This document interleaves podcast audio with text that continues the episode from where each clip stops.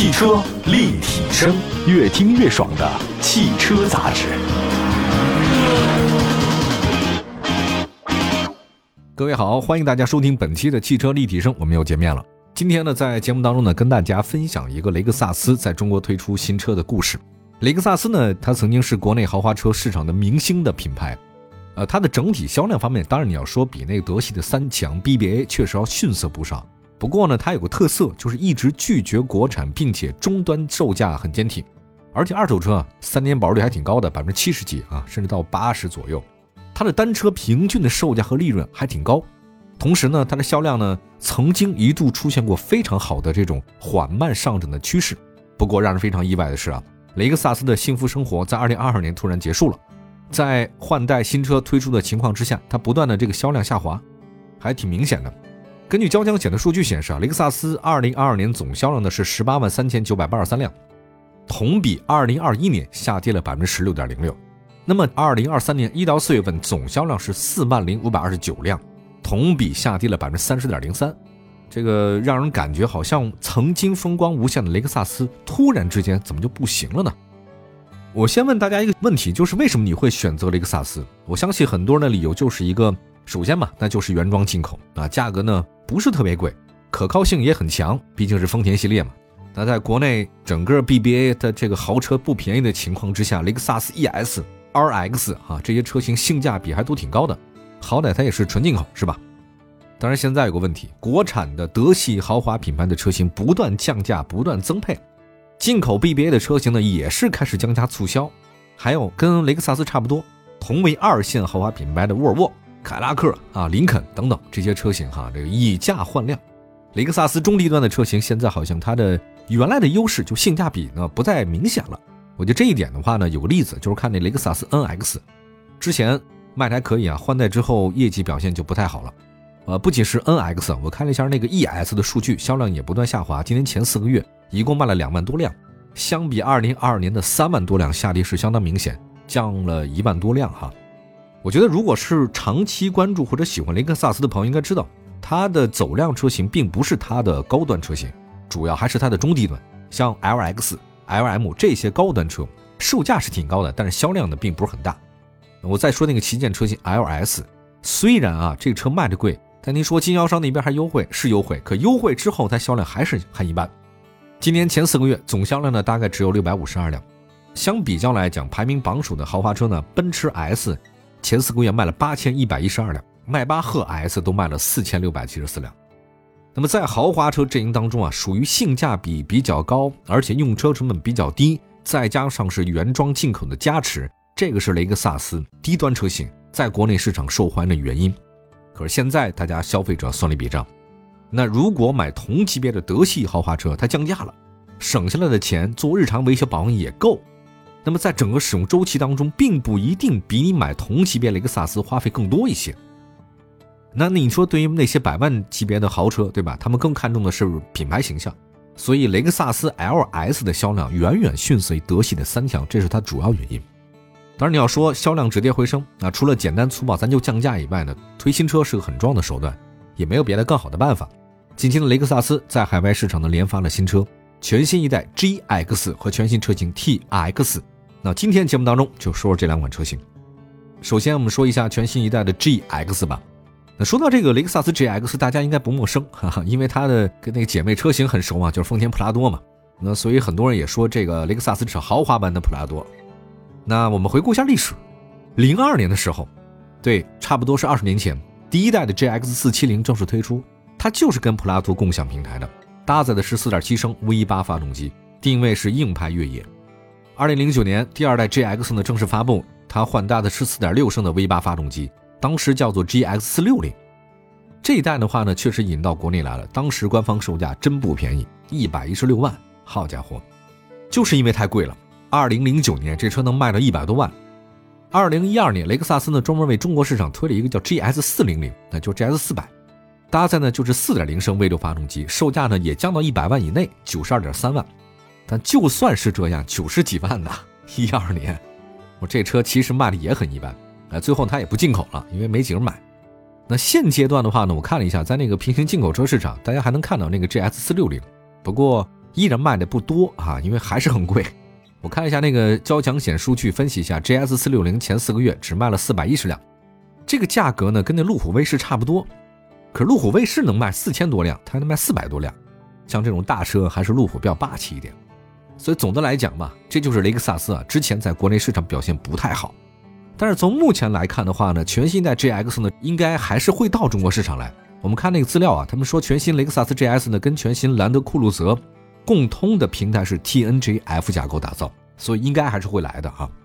外观方面，全新 GX 依然是硬汉，前中网就是它那个雷克萨斯的纺锤，大纺锤，下包围呢是很硬，两侧的大灯呢是丰田有那个泪眼的造型，它据说那个内部的日间行车灯点亮以后呢，亮度还挺高。全新的 GS 呢将提供 Over Trail 越野套件，它有铝制的护板，十八英寸的轮圈，三十三英寸的 AT 胎。那侧面的话方方正正，大量平直线条，车尾设计也是方方正正，贯穿式的尾灯，后挡风玻璃可以单独打开，配备了后备箱的感应开启。尺寸方面，全新 GX 呢长四米九五，宽呢一米九八，高呢是一米八六，轴距两米八五。那就跟现在车也差不太多啊，它轴距没怎么加长，六座七座两种版本。那因为是越野嘛，那它接近角二十六度，离去角二十三度，通过角呢二十三度。如果是 Over Trail 版本的话，通过角就是二十四度了，高一度。内饰方面的话呢，依然是很平直啊，像这种大车的话呢，不会搞很花。中央配备十四英寸的中控屏，像无线的 Apple CarPlay，还有安卓的 Auto 手机互联都有。它那个方向盘依然是雷克萨斯的，十二点英寸的液晶显示，HUD 抬头显示都有。动力方面值得说，它这不是 V 八的。它现在也不搞 V 八了，因为 V 八实在太耗油，这个税也贵，所以它搭载的是 3.5T V 六双涡轮增压发动机，最大功率354马力，最大扭矩649牛米，配的是 10AT 变速箱，并且配备全时四驱，拓森中央差速锁和电控分动箱，牵引力可以达到8000磅。另外，它那 Over Trail 版嘛，就越野版，配备了一个后差速锁。这为了降低门槛啊，因为这车卖的很贵，全新的 GX 未来会推出 2.4T 发动机和电动机的组合。匹配的是八 AT 变速箱，那么我看了一下，如果是目前咱们国内比较受欢迎的实际情况，二点四 T 可能更实际一点。当然，它那个燃油经济性方面有优势嘛，对吧？在二点四 T，它不是三点五 T，它肯定便宜不少，而且呢，降低了税费。那么在国内市场呢，雷克萨斯 GX 的兄弟车型丰田普拉多知名度实在是太高了，一代神车啊。但是我总觉得它普拉多越成功，对 GX 可能就越有影响。啊，它对 GX 的销量不会有太多促进作用，可能还是因为雷克萨斯本身定位就高，定价就高，有点小尴尬啊。因为花这么多钱买这种越野车人毕竟不是很多。对于你想越野的朋友来讲，普拉多已经满足你的需求了，而且还便宜，那东西都是一个东西嘛，对吧？那另外一方面，如果是注重品牌形象的朋友，那百万级别的 SUV 呢，可选车型可太多了，路虎揽胜，对吧？多大呀？奔驰 GLS 这个也很酷嘛。所以对于全新的 GX 来讲，它未来在进入中国市场以后呢，依然会有这种问题啊。它这个产品特点跟路虎卫士比较近，性能也不错。但是路虎呢，在百万级别认可度更高。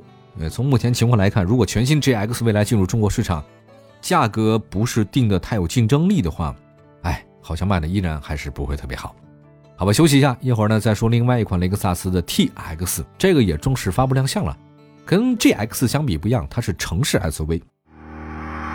汽车立体声，各位好，这里是汽车立体声，欢迎大家呢继续收听。那刚才说到了雷克萨斯，因为销量确实不太好啊，赶紧推新车，推了一个雷克萨斯 GX，进入到咱们国内市场，因为是纯进口的。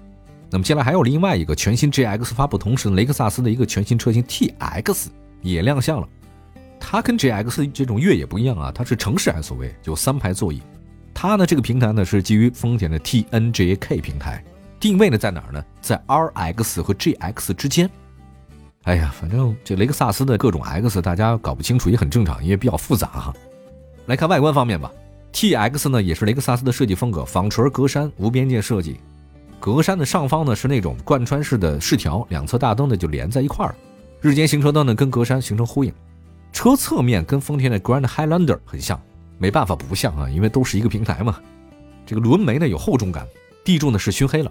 这个尾灯呢是贯穿式的，下包围呢是熏黑设计，形成了呼应。车身尺寸方面，T X 长五米一五，宽呢一米九八，高呢是一米七八，轴距是两米九四。内饰方面，T X 呢配备了一个十二点三英寸的悬浮式中控屏，保留了实体按键，还配备了新一代的 LSS 加智能的驾驶辅助系统，支持选装抬头显示啊，当然一定要选装。同样的，还有二十一扬声器的麦克莱文斯，这个音响大家都明白，雷克萨斯只用他们家的。座椅方面，它呢是采用了二加二加二和二加三加二两种布局，大家可以自己选啊，因为后排座椅还是挺重要的。我建议大家，如果您不是特别着急的话呢，选二加二加二，这六座其实坐着更舒适一点啊。动力方面，雷克萨斯 TX 会推出 TX 三五零、TX 五百 H，还有 TX 五五零 H 加等多种动力组合。首先说 TX 三五零吧，搭载的是二点四 T 发动机，最大功率两百七十九马力，最大扭矩四百三十牛米，提供前驱和四驱。TX 五百 H 呢是二点四 T 发动机加电机组成，系统综合最大功率三百七十一马力，最大扭矩五百五十五牛米，标配是四驱系统。那么 TX 五五零 H 加呢，使用是三点五升 V 六发动机跟电机组成的插混，最大功率四百一十二马力，纯电续航里程五十五公里左右。那从产品定位来看啊，我倒是觉得这个雷克萨斯 TX 啊，可以理解为之前那 2X 的七座加长。它的定位是什么呢？城市 SUV 嘛。呃，介于中型 SUV 和中大型 SUV 之间，比较一下吧，它的竞争对手是谁呢？卡拉克 XT6，英菲尼迪的 QS60 差不多，对吧？那如果说是相比德系的中型 SUV 啊，我觉得它可能稍微大半级一点点。那么考虑到你想想看，国产宝马 X5 起步价呢大概六十几万，对吧？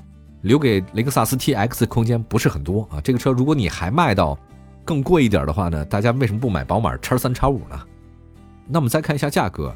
进口的雷克萨斯 RX 四十万，那么 TX 进到咱们中国以后呢，它加大一点嘛，豪华一点，所以应该是五十万左右。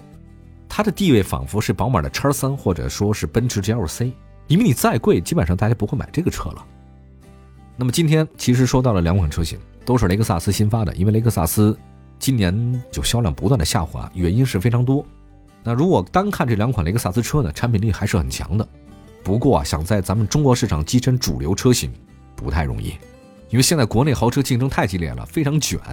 德系品牌、豪华品牌 BA 拼命的降价，但这个事儿呢，肯定自然会挤压到雷克萨斯、卡拉克这些二线豪华。还有一个雷克萨斯品牌呢，近期呢，因为各种事件的发生，什么安全性啊、可靠性什么的，导致它在二手车保值率不断降低。那么这次呢，TX 和全新 GX 两款车型，如果想在销量上有更好的表现，必须得拿出实惠的价格，再那么贵，大家也不会再买了。哎，现在我怎么觉得好像大家消费还不是很积极？这么大的一车卖这么贵，好像前途不是特别乐观。好，感谢大家收听今天的汽车立体声，祝福大家用车生活愉快，下期节目见，拜拜。